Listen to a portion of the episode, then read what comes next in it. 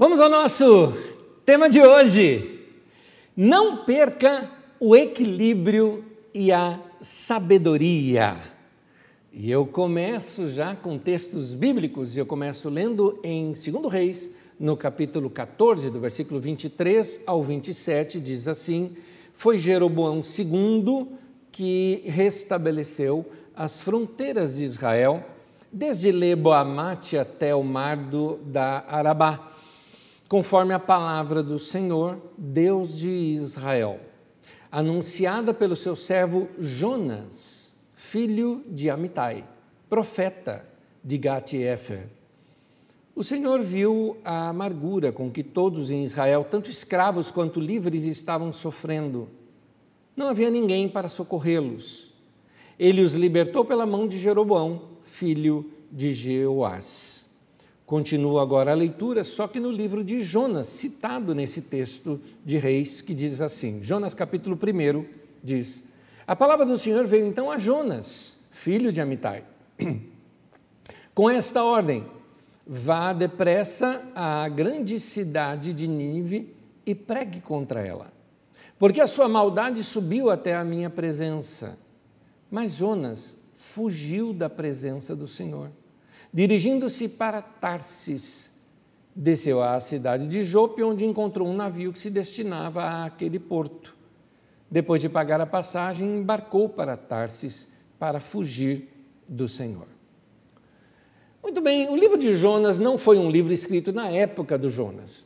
Aliás, uh, nós não sabemos se os autores de Jonas usaram Jonas apenas como uma figura ou se realmente havia essa história lendária deste profeta com essa experiência. Seja o que for, ela é uma narrativa, contando uma história lá do passado. Tanto que, por exemplo, ela conta assim, se não me engano, no capítulo 3, ela fala assim: Era Nínive uma cidade tão grande, levava três dias para você caminhar e atravessar a cidade toda, de tão grande que ela era. Bom, é, isso você nota, por exemplo, que Nínive já não era muito conhecida no tempo do autor do livro, é, porque não teria necessidade de citar detalhes sobre uma cidade que seria tão conhecida, capital de um império. Na verdade, Nínive havia sido capital do império da Síria, lá nos tempos de Jonas, da Assíria, né? lá dos tempos de Jonas. Ah, o texto de Jonas, o texto do livro de Jonas, já foi escrito numa época bem diferente. Usando como figura uma coisa que aconteceu lá no passado, estou calculando aqui mais ou menos uns 500 ou 400 anos antes, uh, o livro uh, quer falar com o presente dele. O momento presente era o seguinte: a nação de Judá estava se radicalizando, porque eles estavam restaurando um templo o templo de Jerusalém que havia sido destruído. E começou um movimento de aversão a estrangeiros, porque foram os estrangeiros que destruíram aquele templo, no caso foi a Babilônia. Foram liderados ali por sacerdotes, e esse movimento bem radical está registrado lá no livro de Neemias. É claro que é compreensível essa atitude deles. A nação tinha sido destruída, os profetas tinham alertado que a nação não vinha muito bem, e, e, e, por causa disso iria passar por um juízo se eles não se arrependessem. Como eles não se arrependeram, veio a Babilônia e destruiu tudo. Quando os babilônios foram derrotados pelos persas, a Pérsia liberou os judeus para voltarem para a sua terra e reconstruíssem aquele templo. Bom, essa segunda chance eles não queriam perder agora. Ah, é, eles foram muito radicais nesse recomeço deles. Uh, e é compreensível eles terem sido radicais, como qualquer novato, como qualquer pessoa que tem uma experiência nova, não querendo perder, principalmente uma segunda chance, não querendo perder essa segunda chance, foram muito radicais. Dá para entender que não foi com um coração ruim que eles fizeram isso, mas eles precisavam de equilíbrio. Olha só o que eles estavam fazendo. Eles estavam expulsando todos os estrangeiros do grupo de Judá.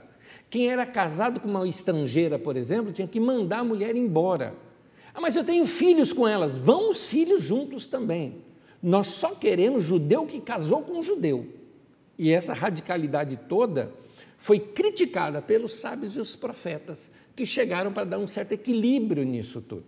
O livro de Ruth, por exemplo, que nós já é, estudamos aqui há dois domingos atrás, foi escrito nesse período para mostrar que eles estavam mandando embora Moabitas e a Moabita Ruth era, na verdade, ali uma bisavó de Davi.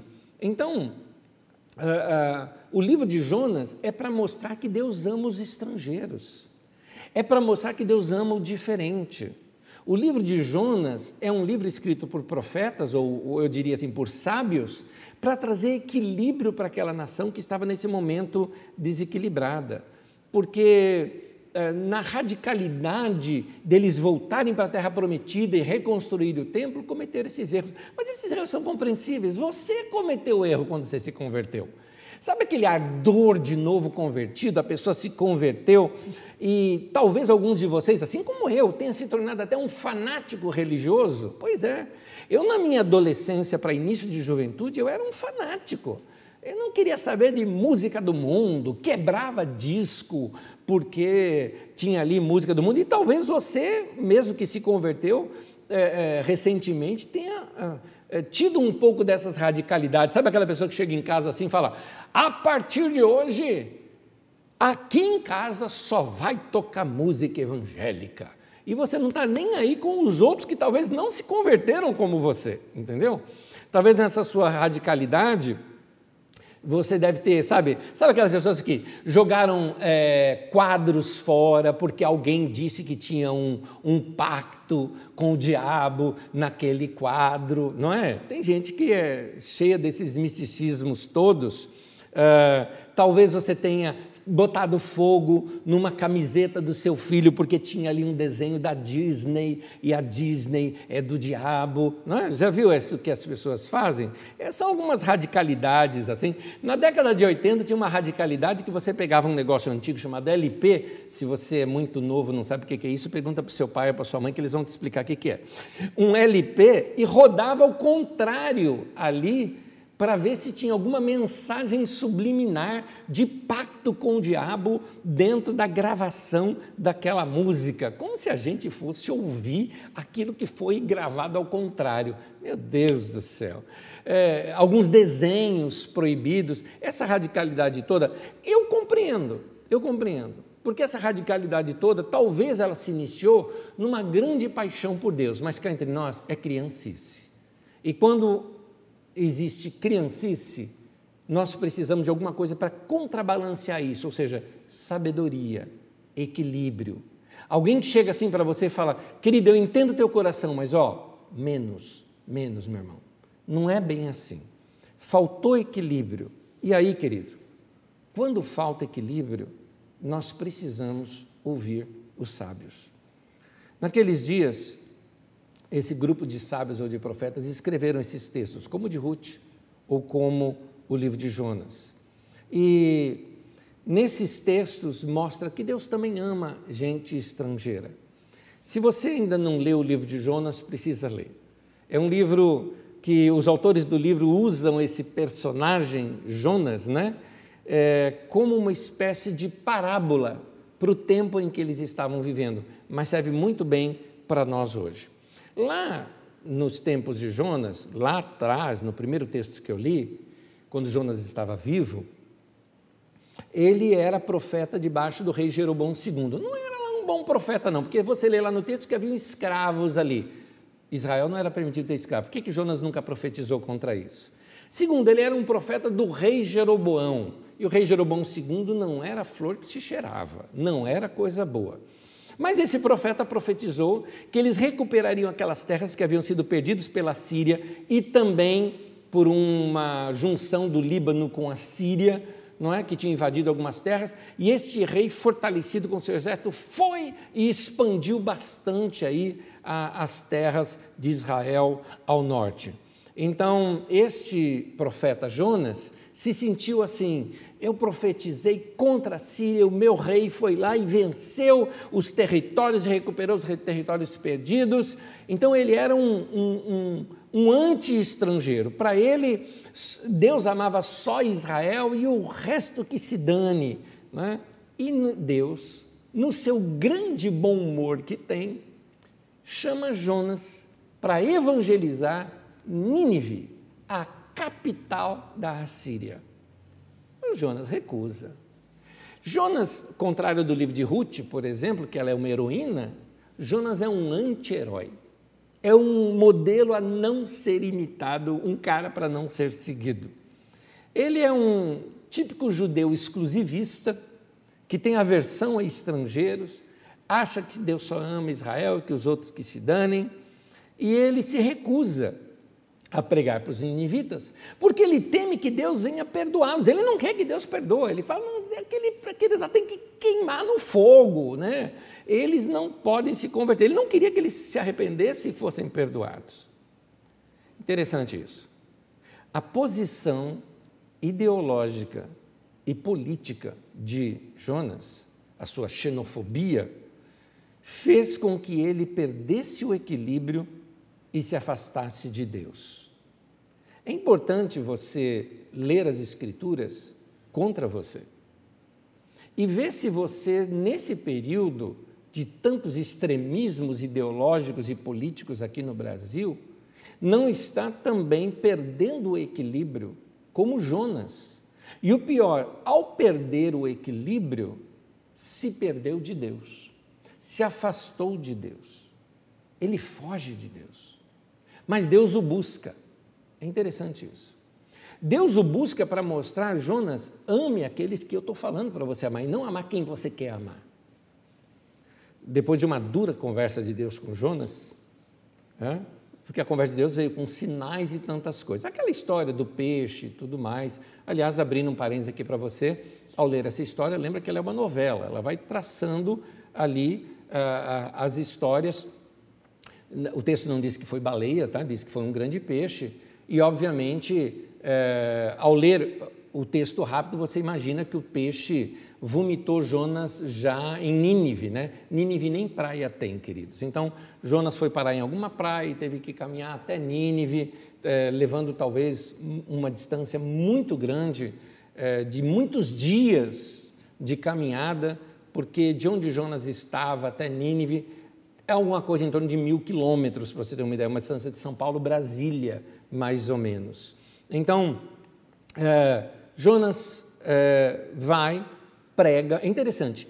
Nínive levava três dias para você atravessar toda a cidade. Não pense numa cidade igual São Paulo, tudo grudado, tá? Muitos vilarejos e mais vilarejos e mais vilarejos, vários trechos para chegar num outro vilarejo, mas tudo aquilo pertencia a Nínive.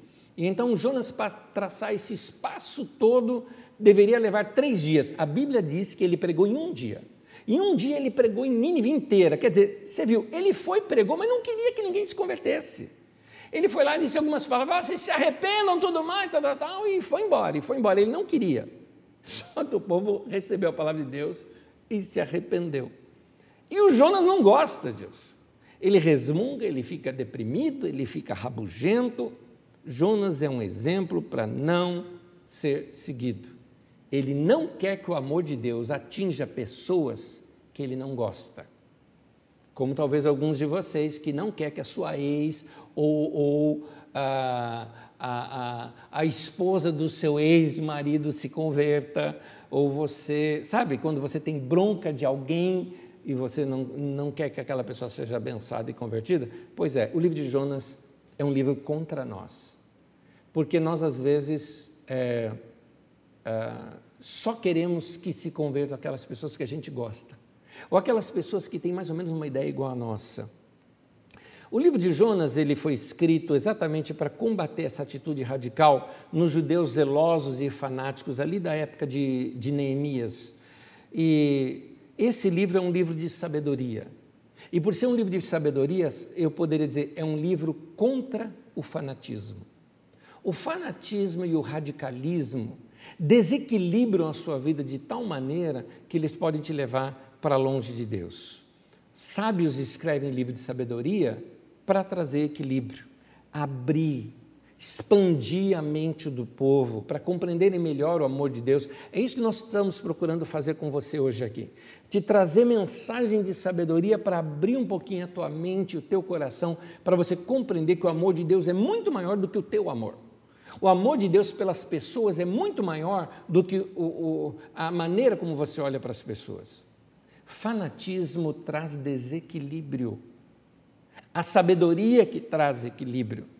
E a sabedoria que traz, além de equilíbrio, uma mentalidade mais saudável. É interessante essa questão do desequilíbrio. Eu conheço alguns pastores amigos é, gente conhecida ou, ou, pastores que são novos no ministério e quando descobre uma coisa nova nas escrituras, não são só pastores, não, é, várias pessoas também fazem isso, irmãos na fé. Há uma tendência de quando descobre essas novidades, eles se radicalizam e achando que você e o seu grupo é o único que está vendo isso. Sabe, primeiro-anista de faculdade, que acha que agora ele sabe de tudo e que todos os outros não sabem de mais nada e ele é radical e tudo mais? A mesma coisa acontece com a igreja. Por exemplo, esse negócio de visão da igreja. Eu vi isso acontecendo nos anos passados, nos, de, de, de 15 anos para cá, por exemplo, nos movimentos chamado movimento das células na igreja. Era engraçado ver a radicalidade daqueles que aderiam ao movimento. Agora nós temos a visão, estamos com uma visão e vamos crescer e expandir. E aquele ardor pelo crescimento da igreja, eu vejo neles que tinham um bom coração, mas essa radicalidade trouxe um certo desequilíbrio, porque perdiam membros preciosos da igreja. Quantos irmãos e irmãs no corpo de Cristo mais idosos ou que estão acostumados com outra maneira de se relacionar com a igreja, não se adaptavam a esses novos tempos, mas eram colocados como que para fora, porque não aderiram à visão da igreja. É, recentemente na igreja agora tem um novo movimento. É o movimento do poder. É o movimento, eu não estou falando de poder do Espírito Santo, eu estou falando de poder físico, material, político, de influência. A igreja evangélica está se sentindo toda poderosa hoje por se aliar ao poder político da nação. Então, é interessante, pastores estão se sentindo mais importantes porque eles estão perto de políticos e de artistas. Então, é, parece que isso fez eles subirem de classe. Não é? E igual rico novo se comporta, alguns estão se comportando dessa maneira também. O que é isso? Criancice. E é nesse momento que a gente precisa ler textos como de Provérbios, ler textos como de Eclesiastes, que fala: isso tudo é vaidade, isso passa, isso aí é correr atrás do vento. E então reconhecer a nossa pequenez, e isso vai nos trazer equilíbrio. Por isso, o tema de hoje: não perca o equilíbrio e a sabedoria. Dada essa introdução grande, eu quero trazer aqui algumas lições que eu aprendi com a história de Jonas e trazê-la aqui para nós.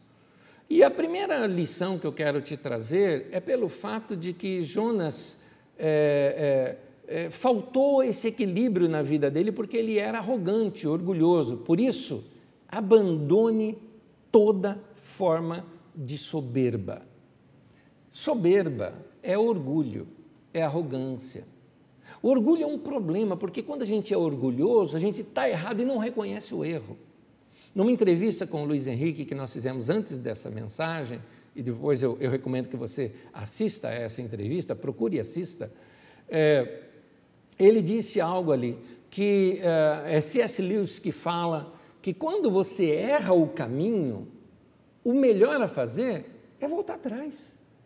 É voltar atrás porque é o orgulho que vai ser a base para novos erros na sua vida. Aliás, a Bíblia diz isso no livro de Apocalipse, numa carta para uma igreja, ela diz assim: você errou o caminho, você perdeu o primeiro amor. E ele fala o seguinte: para você voltar e praticar as primeiras obras, ou seja, volta lá atrás, onde lembra-te de onde caíste. Tenta ver onde foi que você fez a bifurcação.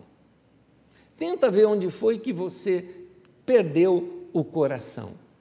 Às vezes você perdeu o coração por se envolver demais com o seu trabalho, perdeu o coração por se envolver demais com, com, com os problemas políticos uh, da nação, às vezes você perdeu o, o, o coração quando você se radicalizou em alguma coisa, meu querido, tudo aquilo que está te afastando de um coração derretido para Deus, de um coração grato a Deus, e está te afastando do seu tempo de oração, pode ter sido um desses fatores que está te afastando de Deus.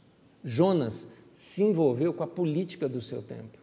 O problema dele eram as invasões da Síria, a reconquista de Israel dos seus territórios, questões todas políticas. E estava ele do lado de um cara corrupto, como era Jeroboão II, corrupto, maldoso. Quiser ver, vai procurar lá no livro de Reis quem é Jeroboão II. Tá? Não é o Jeroboão I, é o Jeroboão II. Vai dar uma olhadinha lá e você vai ver como esse Jeroboão se afastou de Deus, afastou o coração de Deus, não tinha relação com Deus nenhuma e, e, e, Jonas nunca profetizou contra isso. Ele não enxergava mais os erros, porque ele estava por demais envolvido com a política da sua época. É, e o seu orgulho não permitia que ele, que ele aceitasse o amor de Deus por outras pessoas. Deus chega para ele e fala: Jonas, eu tenho uma palavra para você. Vai evangelizar Nínive eu quero ir no coração daquele império que massacrou vocês e eu quero perdoar os pecados deles e eu quero recebê-los. Jonas falou: não, isso não, isso não. Isso é demais para mim. Então, uh, quem, se, quem se exalta vai ser humilhado, quem se humilha vai ser exaltado. Deus humilhou Jonas. Na verdade, Deus tirou um barato da cara de Jonas o tempo todo. Né? É, não seja arrogante, não seja soberbo. Quando você falar da sua fé com alguém, não seja soberbo. Sabe, para com essa criancice de achar que quem é crente é superior aos outros. Né? Que quem é evangélico é maior que os outros. A gente tem uns termos assim que vêm lá da década de 80, porque é de um movimento que teve no meio da igreja. Eu sou filho do rei. Né? Aliás, eu vi uma vez, eu vi numa reunião de mulheres, numa determinada igreja que eu vi pela internet isso, numa reunião de mulheres, inclusive uma canção dizia, eu não lembro como que era a canção, mas eu me lembro do sentido da canção, dizia assim: Olha, mulher, mantenha o seu nariz empinado, porque senão a coroa cai da sua cabeça. Que coisa mais ridícula. Aliás, que coisa mais brega, né? Vamos ser sinceros, coisa mais brega. Para curar uma pessoa de uma autoestima baixa, não é necessário despertar nessa pessoa soberba. Por quê? Porque Deus, meu querido, Deus leva muito a sério isso. Deus vai contra, Deus se opõe, Deus se torna adversário de toda arrogância, de todo orgulho e de toda soberba. Quem diz isso são dois dos maiores líderes da igreja primitiva. Os maiores líderes que você encontra na Bíblia Sagrada, na igreja no princípio, você vai conhecer, você, te, você ouve falar de Paulo, que é posterior a isso, você tem João, você tem Pedro e você tem Tiago, irmão de Jesus. Olha o que Tiago e que Pedro vão dizer. Tiago diz assim: Deus resiste aos soberbos. Olha o que Pedro vai dizer: Deus resiste aos soberbos. Dois textos nas Escrituras Sagradas dizendo a mesma coisa. Ou seja, a palavra resistir é se colocar em oposição a. Você gostaria de ter Deus como seu adversário? Eu não. Então não seja soberbo. Eu confesso que tem um movimento perigoso na igreja brasileira e é importante eu alertar isso para os irmãos. É um movimento que fala muito sobre domínio, da igreja ser poderosa, da igreja estar no comando da nação. Quem que disse isso? Deus não falou nada disso. Jesus não ensinou isso. Aliás, Jesus disse: No mundo você tem esses governantes e os que governam sobre eles, mas entre vocês não é assim. O primeiro entre vocês é o que mais serve. A igreja está na nação para servir a nação, para ser sal da terra e luz do mundo, e não para dominar a nação. Quanto mais eu leio sobre Jesus e sobre o Evangelho, eu confesso que mais eu me distancio desses movimentos evangélicos no Brasil, de fazer marchas, de mostrar o poder da igreja, sabe, as manifestações da igreja. Gente, eu confesso que eu estou cheio já dessa cultura estadunidense que veio aqui para as igrejas brasileiras, porque só fala de campeões, vitória, os testemunhos são sempre de vitórias. Por isso que eu estou colocando gente boa, maravilhosa, mas que passou por problemas e que tem o coração e a coragem de abrir o coração e mostrar para a igreja: eu passei por problemas. Se você pegar as entrevistas que eu fiz aqui, você vai ver, por exemplo, gente de liderança da igreja que enfrentou doença como câncer, gente que assim a gente admira e que passou por problemas de, de depressão, gente que é, é, é, apaixonada por Deus, mas que enfrentou problema num casamento, até passando por um divórcio. É importante você ouvir essas pessoas para notar como é que se caminha com Deus no meio do vale da sombra e da morte. Entendeu? O meio do vale, é, parece que a gente não dá testemunho quando a pessoa está no meio do vale, não é? Mas eu quero te mostrar que a igreja é assim. Eu não gosto desse negócio de, de, de não, nós temos, nós temos que reinar, nós somos, é, temos que ser líderes. Você quer ver uma coisinha? Anésio falando agora aqui, tá? É o Anésio aqui falando para você, seu irmão em Cristo falando. Tem uma coisa que eu tenho aversão, é quando alguém me chama de príncipe. Você quer me ver? Primeiro que eu acho brega, acho muito brega esse negócio, príncipes e princesas de Deus. Gente, esse, esse, esse, eu tenho aversão a todo resquício de monarquismo e família real. Aversão a isso, porque eles desfilam com toda aquela pompa e aquela riqueza toda, e eu fico perguntando: quem que paga tudo isso? Quem é que paga tudo isso aí? Eu fui na Inglaterra alguns anos atrás. E quando eu estava saindo da Inglaterra para voltar para o Brasil, eu soube que em tudo que eu comprei lá, eu paguei um imposto para a rainha. Em tudo que você compra, tem um imposto lá que você paga para a rainha. E como eu não sou de lá, eu não sou cidadão, eu tenho direito de retomar esse imposto. Gente, eu quase perdi o meu voo, mas a cada centavo eu passei lá na, na, na casa, no, no banco certo lá, resgatei cada centavo para não deixar para a família real. De jeito nenhum. Então, é, eu gosto de gente simples. Eu gosto de gente que não tem pedigree, entendeu isso? Eu gosto. Eu gosto de falar com, com gente pobre ou que veio de família pobre, que parece que eles são mais honestos com a vida. Né? Quem me conhece sabe uma coisa que eu não faço é bajular rico. Eu não faço isso. Aliás, meu querido meu irmão, se você ficou famoso e ganhou muito dinheiro, que Deus te abençoe e não tem nenhum problema do cristão ser assim. Mas aqui na Carisma você vai sentar ao lado de qualquer outro irmão, tá? Você não vai ter atendimento especial do seu pastor, porque você hoje é rico e famoso, tá? Aqui uh, na Carisma você é muito bem-vindo, mas todas as pessoas são tratadas da mesma maneira. Estou dizendo isso porque já veio gente famosa aqui na nossa comunidade e queria, sabe, um personal pastor, né? Queria aquele atendimento exclusivo. Lamento, meu querido, não existem ovelhas exclusivas no corpo de Cristo. Todas as nossas ovelhinhas são iguais. É, eu me lembro, aliás, eu peço é, à família que eu vou referir as devidas desculpas ao citá-los, porque não é nenhuma crítica a essa família, por favor, é, e eu vou citar o nome, mas é porque o nome de vocês foi usado numa conversa uma vez comigo para a pessoa ganhar fama. Tem gente ganhando fama em cima de vocês, tá? Eu me lembro de estar numa reunião e um pastor conversando comigo e disse assim: é, lá na minha igreja nós temos gente da família Abravanel. Ah, legal. Lá na Carisma tem o pessoal da família Silva.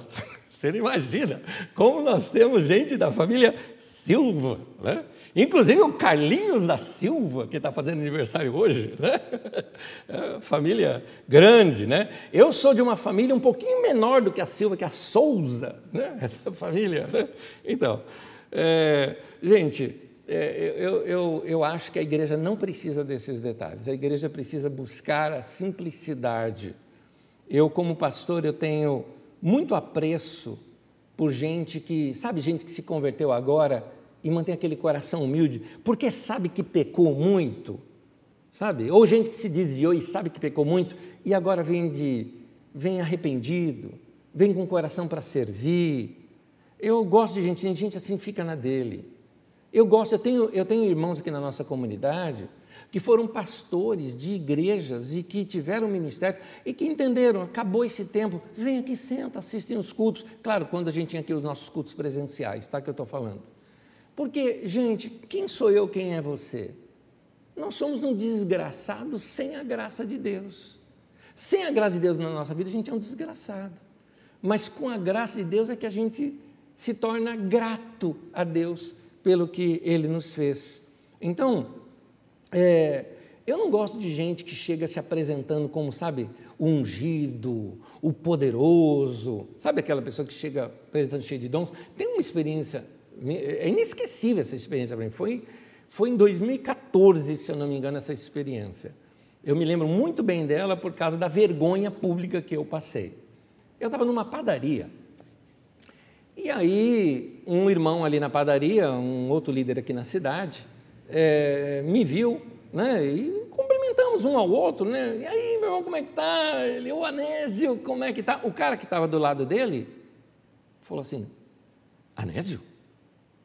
Você é o pastor Anésio? Eu falei, olha, Anésio, com esse nome só tem eu. Então deve ser, se você ouviu falar, deve ser eu mesmo. Meu irmão, foi Deus quem te trouxe aqui. Falei, vai começar. E falando alto na padaria. Os caras já estavam tudo olhando, né? Falou, foi Deus que te colocou no meu caminho, meu irmão. Porque eu queria contar aqui uma coisa para o irmão. Irmão, eu sou cantor, eu sou cantor. E sabe, Deus tem usado muito a minha vida. Né? Ele tem que falar assim com, com, com um tremor na voz, né? Deus tem usado muito a minha vida, meu irmão. Quando eu canto, as pessoas são curadas. Meu irmão, para a glória de Deus, meu irmão, para a glória de Deus, eu vou te contar um negócio. Quando eu abro a minha boca para louvar Deus, as coisas acontecem. E o cara foi falando, e eu tentando daquela interrompida. E ele, falou, e ele se ofereceu, falou, irmão, eu vou lá na sua igreja louvar com os irmãos. Eu tenho uma resposta padrão para isso, os irmãos já conhecem. Né? Eu falo, claro, meu irmão, lá na Carisma você pode lá louvar com a gente, né? Grupo musical vai estar lá cantando, vai aparecer as letras lá nas telas e você pode cantar no meio de todo mundo lá, como todo mundo canta. Gente, para que isso? Então, eu queria convidar você, meu irmão, para uma vida mais humana. Eu, eu acho que essa teologia de poder no meio da igreja fez com que a igreja evangélica pareça arrogante Infelizmente, alguns representantes, que se dizem representantes dos evangélicos, que falam na TV, são arrogantes na maneira de falar. E uh, está causando essa imagem nossa para as pessoas que não são cristãs. Então, quando ele vai te ouvir, sabe que você é evangélico, ele já vai pensar: esse cara é um cara petulante, arrogante. Ele é, se comporta como se fosse um semideus se comporta como se fosse o Todo-Poderoso.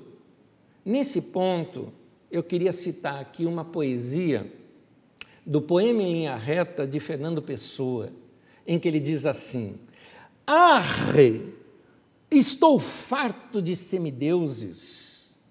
Onde é que há gente no mundo? Quem me dera ouvir de alguém a voz humana? A gente tem saudade disso. É por isso que eu emendo aqui agora num segundo conselho para você, meu irmão. Não perca a simplicidade. Simplicidade não é simplismo, nem simplicidade também não é falta de conhecimento, nem também falta de esmero. Simplicidade não é você dizer, não, eu fiz desse jeito aqui mesmo porque eu sou simples, sabe? Não, não, simples não, aí é relaxo. Fazer mal feito é relaxo, não é isso que eu estou falando.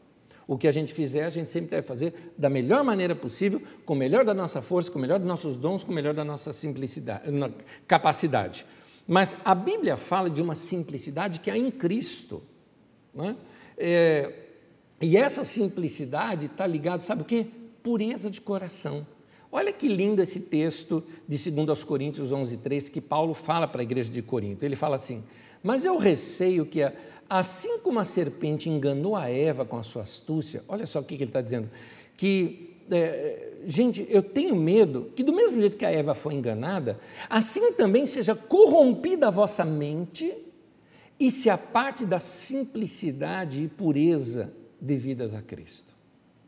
Para mim, Paulo está dizendo algo assim, eu vou colocar aqui uma paráfrase que eu mesmo fiz desse texto. Veja como é que ficaria esse texto explicado aqui para nós numa paráfrase. Diz assim: Mas eu receio que a sua mente seja corrompida e você se aparte da simplicidade e pureza de coração que vemos em Cristo.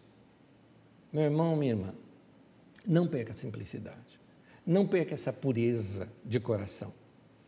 Tenha um coração destituído de maldade, sabe, que acredita nas pessoas, inclusive acreditando que gente ruim pode mudar. Gente ruim pode mudar. Pensa em alguém ruim. Pensa em alguém ruim.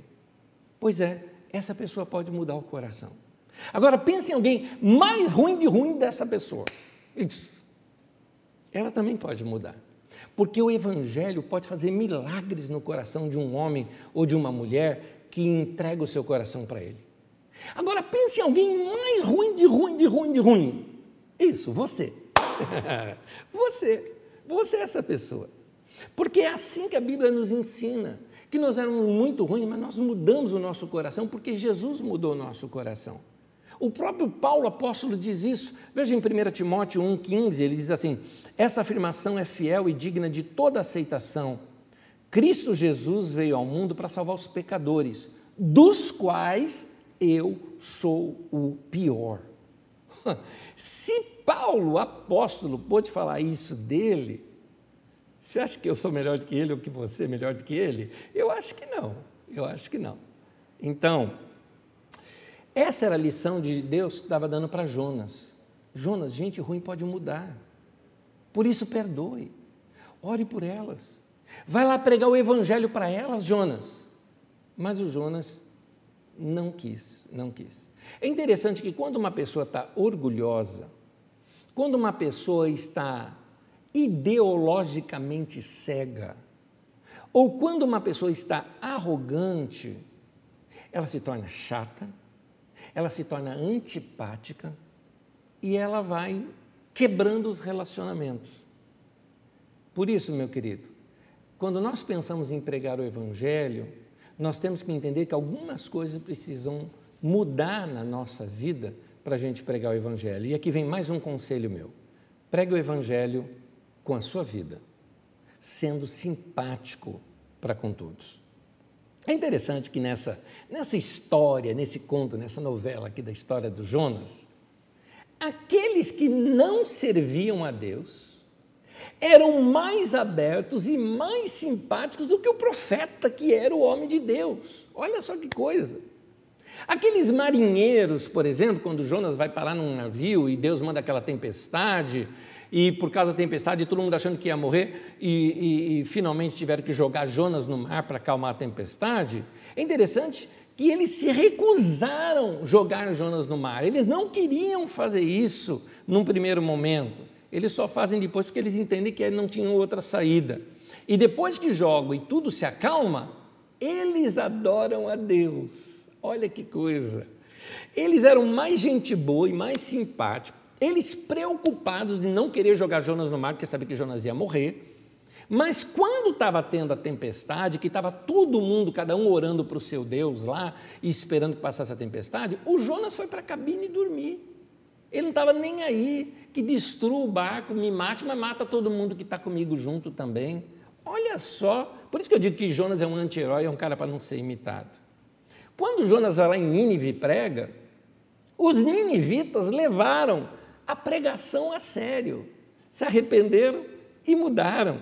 Jonas não. Jonas ficou fechado e ficou magoado. Esse era o profeta.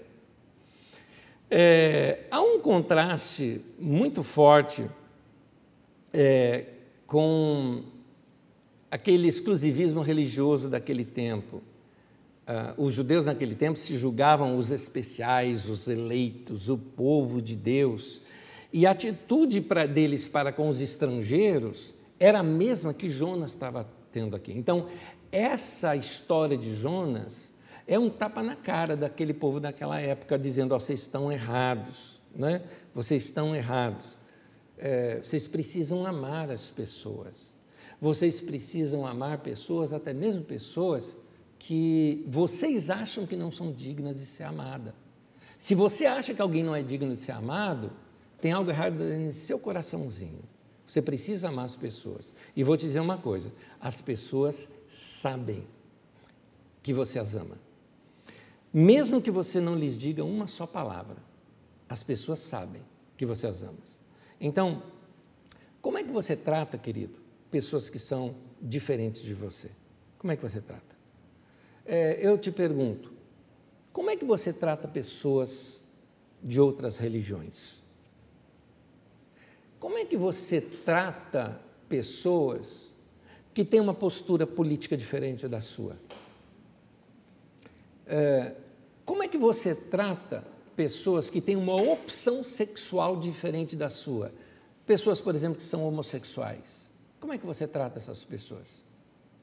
Como é que você trata alguém que é diferente de você? Queridos, essa pregação de hoje é uma pregação para a gente se arrepender e vasculhar o nosso coração para ver se não existe, como diz ali no Salmo, é, Senhor, som do meu coração e vê se tem algum caminho mau. E depois diz, e me guia pelos caminhos eternos, ou seja, corrige esse caminho no meu coração. E me faz é, eu ter uma atitude diferente a partir de agora. Vamos amar as pessoas. Vamos amar aqueles que parecem que nem mesmo merecem ser amados. Vamos amar. Vamos amar os diferentes. Porque o fato da pessoa ser diferente de você não significa que ela está errada. Significa que é diferente. Só isso. Então, quando você for pregar o Evangelho para elas, prega com a sua vida. Prega amando essas pessoas. Prega dando para essas pessoas atenção. Tem pessoas que às vezes são pessoas insuportáveis. Chega no meio da pandemia, o desespero vem, se sentem às vezes diante da morte, é hora da gente estender a mão. Vamos estender a mão. Jesus falou o seguinte: se o seu inimigo pede para você caminhar uma milha com ele, caminha duas. O que é esse andar segunda milha? É fazer o que a outra pessoa não está esperando que você faça. A primeira você faz até por obrigação, a segunda você faz por ela não estar tá esperando. Nessa semana, você sabe de alguém que está sofrendo e que talvez você nem goste muito da pessoa? Vai levar uma, um bolinho lá na casa da pessoa, deixa lá na porta da casa dela, sem contato físico, né? mas deixa lá na porta da casa dela. Vai uh, mandar um recado para alguém, falando, ora pela pessoa primeiro, e depois manda um recado para ela. Eu só estou te notificando que eu orei por você, tá bom? Eu espero que você esteja bem e que tudo vá bem na sua vida. São maneiras da gente orar, porque assim, amar quem nos ama é fácil. Jesus falou isso amar os seus amigos, até os ímpios fazem isso. Mas Jesus nos ensina a amar até os inimigos, amar aqueles que não têm nada a ver com a gente.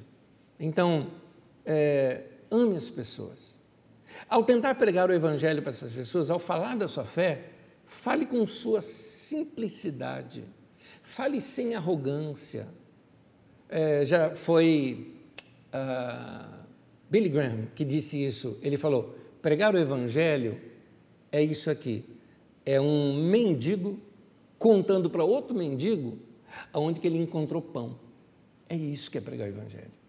Pregar o evangelho é isso, queridos. É dizer, olha, eu era um desgraçado, mas a graça de Deus me alcançou.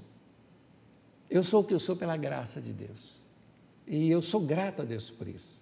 E você passa para essas pessoas esse amor e essa dependência de Deus. É assim que se prega o Evangelho.